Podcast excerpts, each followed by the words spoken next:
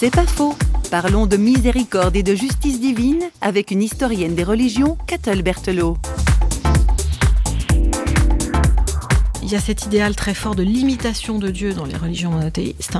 Et est-ce qu'on va imiter uniquement la miséricorde divine dans les rapports avec les autres? Mais il y a aussi cet aspect de la justice divine. L'homme est-il appelé, a-t-il vocation à imiter la justice de Dieu? C'est très problématique, hein, parce que si on se fait euh, juge des autres en pensant qu'on est investi par Dieu de cette responsabilité, c'est quand même aussi la porte ouverte à tous les débordements. Mais c'est une vraie question. Et dans l'histoire des religions, c'est sûr que euh, les institutions et parfois les individus se sont sentis investis de cette mission de jugement contre les impies, les déviants, etc., les ennemis de la foi. Enfin, donc c'est une vraie question centrale.